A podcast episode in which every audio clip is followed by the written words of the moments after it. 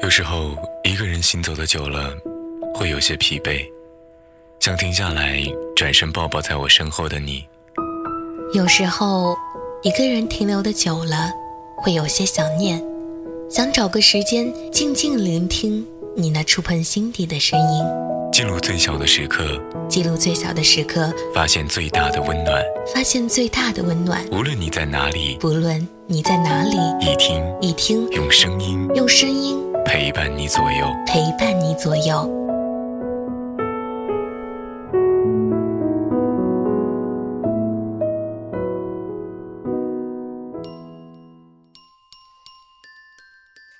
世间的白头偕老，并不是因为爱情。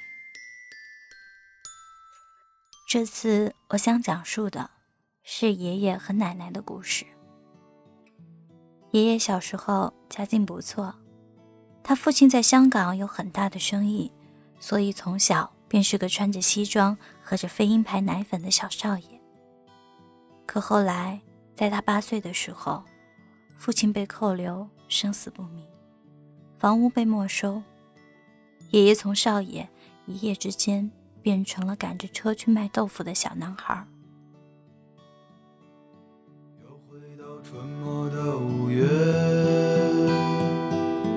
凌晨的集市人不多，小孩在门前唱着歌，阳光它照暖了溪河。柳絮乘着大风追，树荫下的人想睡，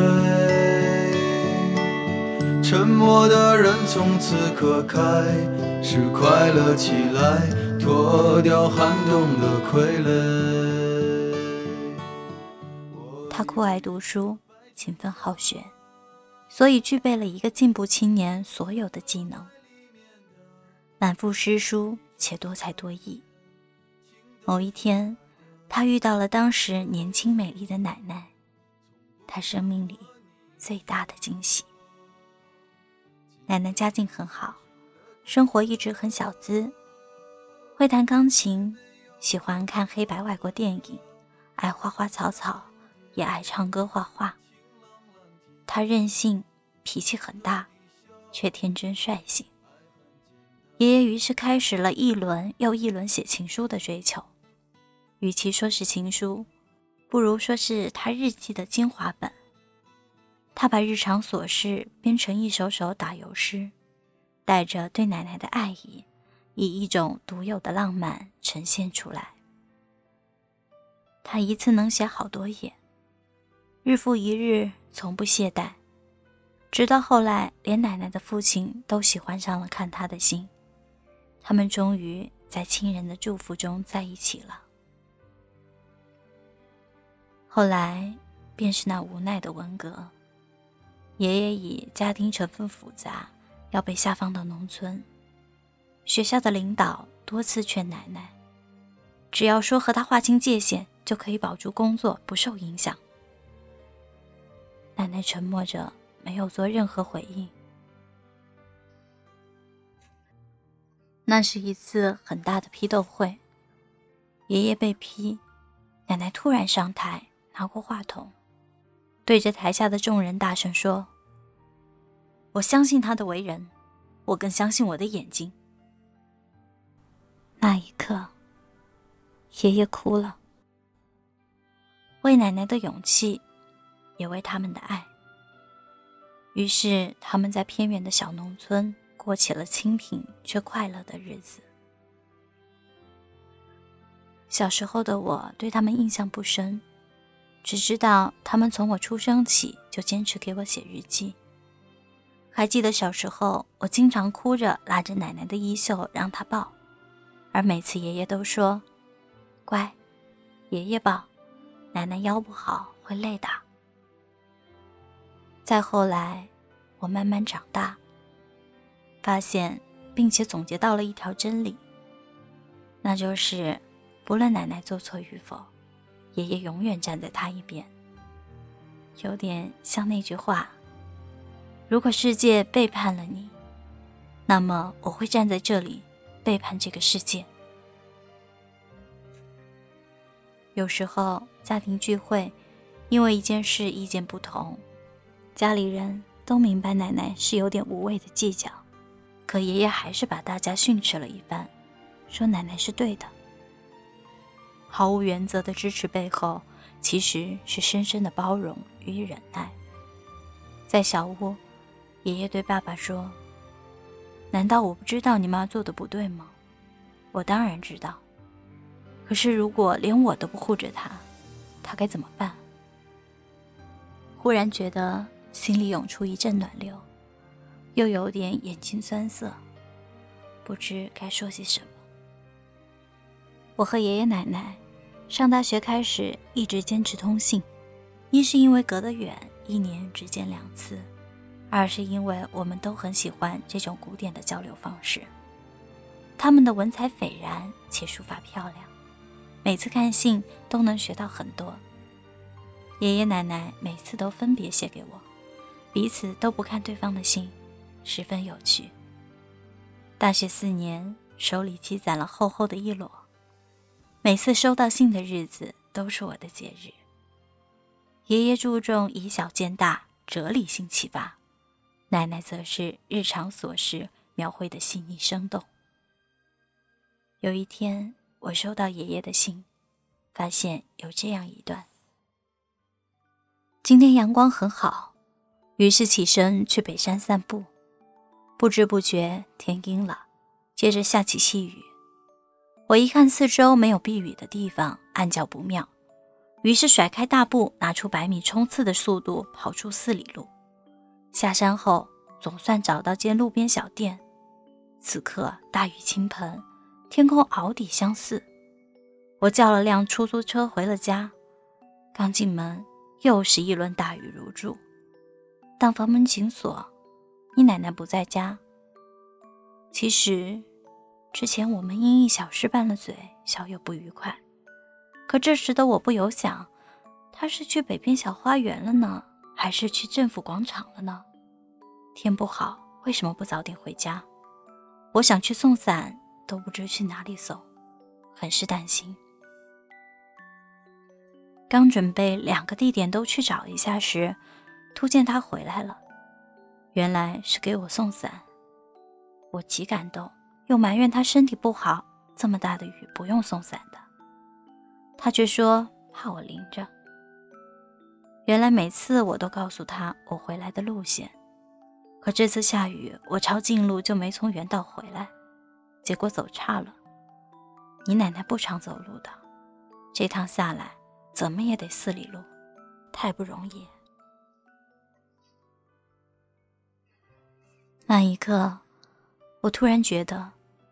所谓白头偕老，并没有那么高深，只是在温柔的时光里慢慢彼此习惯。所有的久处不厌，都是因为彼此的用心。风风雨雨这些年，愿得一人心，白首不相离。我想，没有比这更好的陪伴与懂得。而所谓的吵架，都已变成爱情的调料。因为一旦感情的天空真的下起雨来，他们首先想到的都是为对方送伞。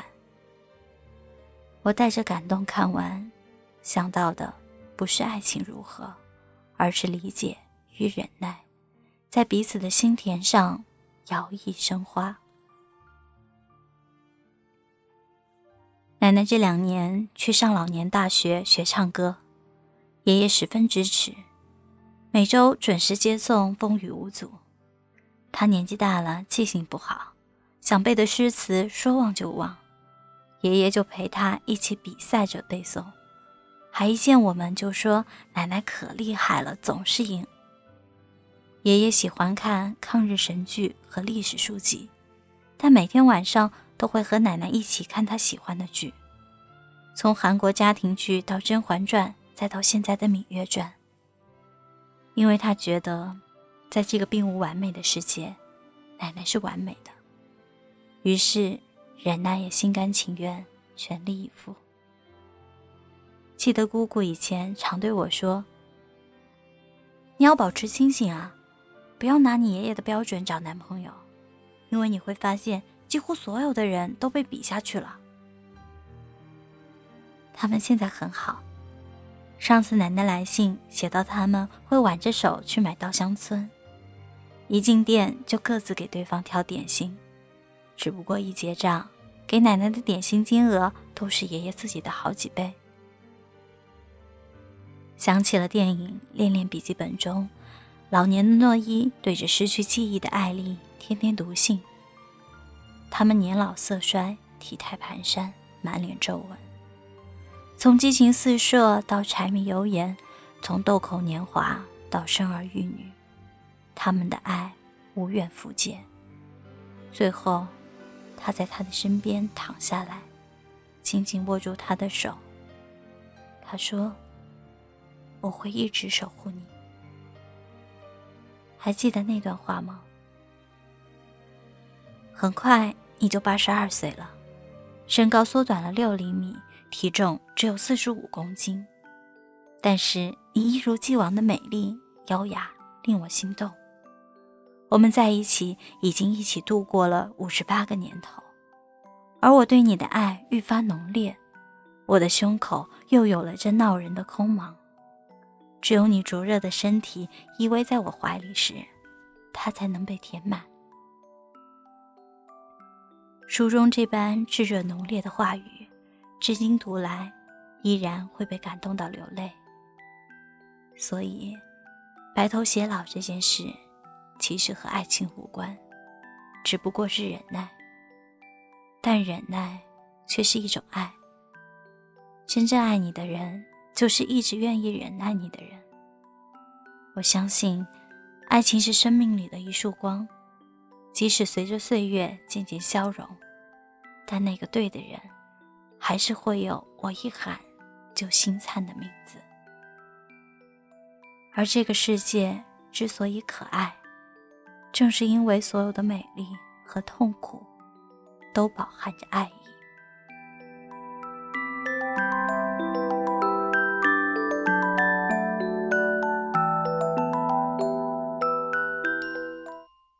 感谢朋友们一如既往的陪伴。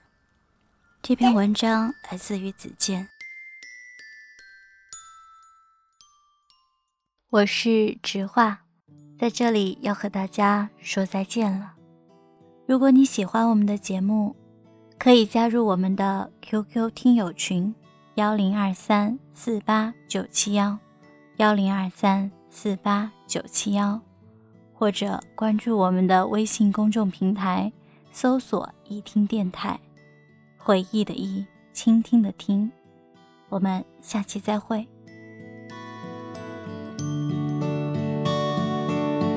又回到春末的五月，凌晨的集市人不多，小孩在门前唱着歌。阳光它照暖了溪河，柳絮乘着大风追，树荫下的人想睡，沉默的人从此刻开始快乐起来，脱掉寒冬的傀儡。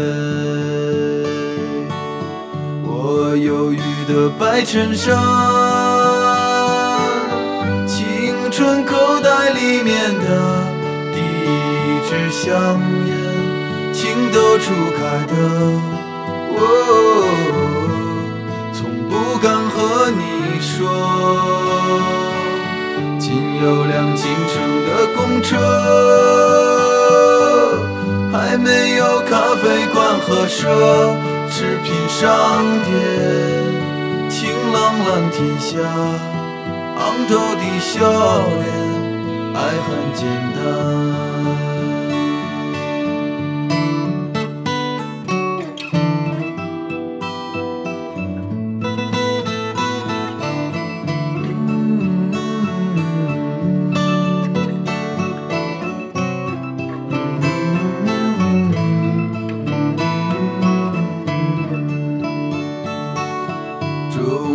敲响了日落，敲响了日落。白油路越过山坡，白油路越过山坡，一直通向北方的，是我们想象，长大后也未曾经过。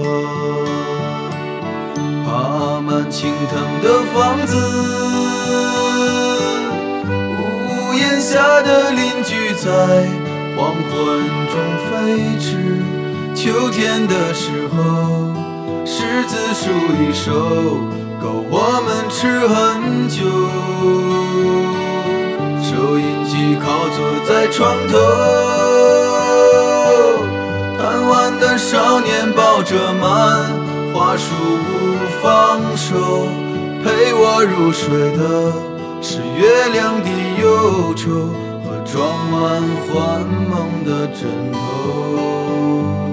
沾满口水的枕头，